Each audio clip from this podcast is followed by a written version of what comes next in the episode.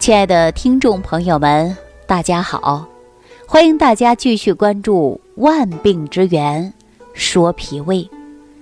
这几天呢，在节目当中，我着重给大家讲到的是气血亏虚，让大家看过头发，看过面色，看过指甲，看过手掌，看看你的气血是否充足。因为中医讲到的是望闻问切，当然我们说气血不足啊，从我们的五官、神态、身材都可能会展现出来。我相信这几天收听节目的听众朋友也在对号入座了，说自己是不是出现了气血亏虚呢？我相信呐，您在对号入座的过程中也会。找对方法，说气血亏虚，我要补气补血了啊！很多人就对号入座了。结果呀，这几天我就接到好多朋友的电话啊，还有很多人给我留言，就说了：“李晴，到底怎么补气血呀？我吃点什么来补一补呢？”哈，实际我告诉大家啊，人的气血就是脾胃化生的。你只要脾胃好，你的化生气血能力强，你就不会出现气血亏虚。大家说怎么补啊？不一定要刻意的去补。我跟大家说，你细嚼慢咽就能补气血。说到这儿，可能很多人就想了：哎，细嚼慢咽它怎能补气血呢？我跟大家说一下啊。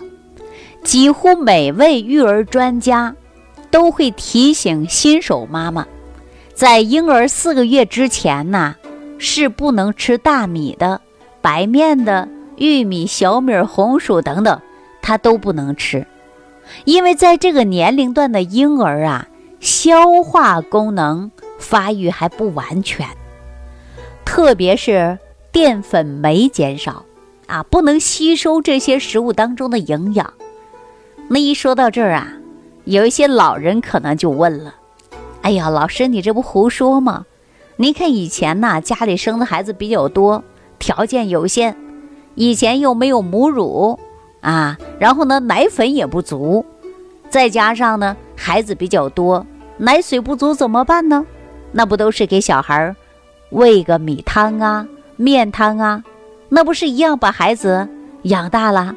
哈哈，说到这儿啊，我告诉大家啊，米汤、面汤当中它是不含有淀粉的，这究竟是怎么回事呢？哈，为大家先解释一下啊。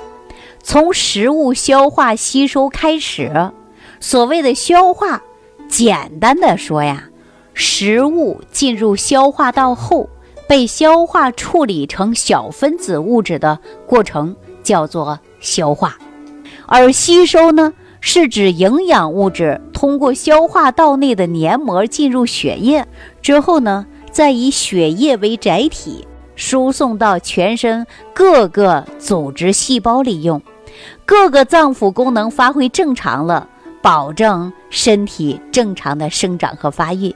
在这个过程中啊，我们叫做的是吸收食物的消化和吸收，需要通过消化系统。以及各个脏腑器官协调完成工作的，在我们日常生活当中吃的食物，除了维生素、矿物质和水这一类的小分子的营养物质可以直接被机体吸收以外，其他的营养物质像蛋白质、脂肪、糖类，它都属于大分子的有机物，均不能直接吸收。这种情况下应该怎么办呢？首先需要。是将大分子的营养食物进入消化道，被分解成为小分子物质，然后呢再进行吸收。也就是这样说呀，大分子的营养物质要比小分子的营养物质呢多一道工序，才能被我们吸收。所以说，消化道的食物啊，主要有两个途径：其一呀，是将食物进入消化道以后。消化道的肌肉开始收缩，将食物磨碎，并且与消化液充分的混合，不断的消化而且呢向下方推进。这种方式啊叫机械化的消化。其二呢是进入消化道的食物，在各种酶的作用，这时候啊将食物当中的蛋白质、脂肪、糖类、大分子的物质充分的分解成容易吸收的小分子物质。这个消化过程中啊，我们叫做化学性的消化。机械化的消化和化学性的消化呀，虽然不同的工作机理，但是呢，二者有相同的目标，都是将食物磨碎，分解成小分子的物质，两者互相配合，就完成了消化的任务。所以说呀，小孩吃了米汤啊，他也能把孩子养大的主要原因。所以说，我们在节目当中啊，经常告诉大家养护脾胃。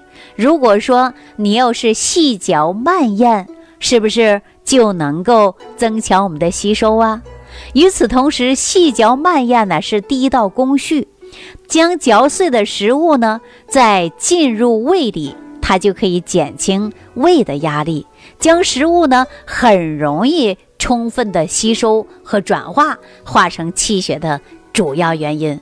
所以说我经常跟大家说啊，你细嚼慢咽，那就是补气血了。倘若你经常啊吃饭的时候是狼吞虎咽，食物不能被彻底的嚼碎，就进入了胃，那胃是不是要花大量的力气对食物进行加工啊？久而久之呢，胃功能它就会受到影响，人体呢就会因此缺血。使各个脏器功能下降，然而呢，就会产生各种各样的疾病。另外呢，我们还会发现啊，很多爱美的女性，还有一些男性，为了减肥，说减肥呀成了一生最大的事业了。但是在减肥过程中啊，很多人不喜欢吃主食，甚至干脆就不吃主食了，吃什么呢？吃素菜。作为经济实惠的减肥方式方法，很多女孩子都这样做了。但是我告诉大家啊，你千万不要盲目的节食减肥，不要为了减肥只吃青菜不吃主食，否则你的健康啊真的会大大的打折扣，而且招来的就是重大的疾病，造成你终身的遗憾。说到这儿啊，我给大家讲这样的一件事儿啊。我曾经遇到江苏的一个女孩子，三十二岁，被癌症找上身来了。问她平时的饮食习惯，她说多次减肥的经历，目前保持身材，常年不吃主食，因此吃的清淡的蔬菜，结果造成体温偏低，容易感冒，抵抗能力下降，而且这样终身知道她得了癌症的主要原因，并且呢得到了一个结论。就是不吃主食，体温过低，体内的寒气过重，气血两亏，免疫能力下降，容易生病、长肿瘤，容易患有癌症。脾胃啊，作为后天之本，气血化生之源。这句话呢，不是我们说在口头上的，而且也不是在书本上常常看到的。我们一定要注重起来啊！一定要正常的一日合理的去吃饭。我们经常说不吃主食，水谷之精微是需要摄取的，气血化生之源就是靠这些水谷之精微的。而且久而久之啊，不吃主食啊，人就会出现免疫能力下降，女孩子月经不调啊，月经减少啊，闭经啊，面色苍白啊，免疫能力下降啊，都会出现。那生活当中啊，如果说长期不吃主食的朋友，我告诉大家，久而久之你会面色萎黄，身体疲惫，而且脸色灰暗。告诉大家，靠蔬菜是无法维持气血的来源。蔬菜当中大部分的叶子啊，跟茎啊，它这些呀，完完全全对于身体当于补充能量来讲，它还是不够的。所以说，气血得到濡养，我们脾胃当中还是靠的是水谷之精微来养的是气血。所以说，大家一定要记住了，不要为了减肥不吃主食啊，这是不对的。所以说我提醒爱美的人士来讲，您既是要减肥，你也要吃主食，要少吃多餐。我们不常说吗？管住嘴，迈开腿，就是最好的减肥方式吗？所以说，我们一定要做到的就是合理搭配的饮食，保证体内的气血充盈，您才能够保证身体的健康。大家记住了吗？我一说到这儿啊，可能很多朋友就想了：我常年不吃主食，我不活得很好吗？但是你的体位偏低，人的免疫能力就会下降。我们常说呀，体温偏低以后，人就不抗冻。而且容易感冒，各种问题都找上来了。所以说我建议大家还要吃主食啊。但我经常会说一日三餐，很多人问我说：“李晴，你为什么不说一日两餐呢？你为什么不说一日四餐呢？”我告诉大家，这一日三餐呐，是咱们老祖宗留下来的经验之谈，最适合于人体营养供给需求。这样呢，简单的生活规律。却被人呐给打破了。有的人一日三餐都不规律，甚至有的人呢干脆连早餐都不吃。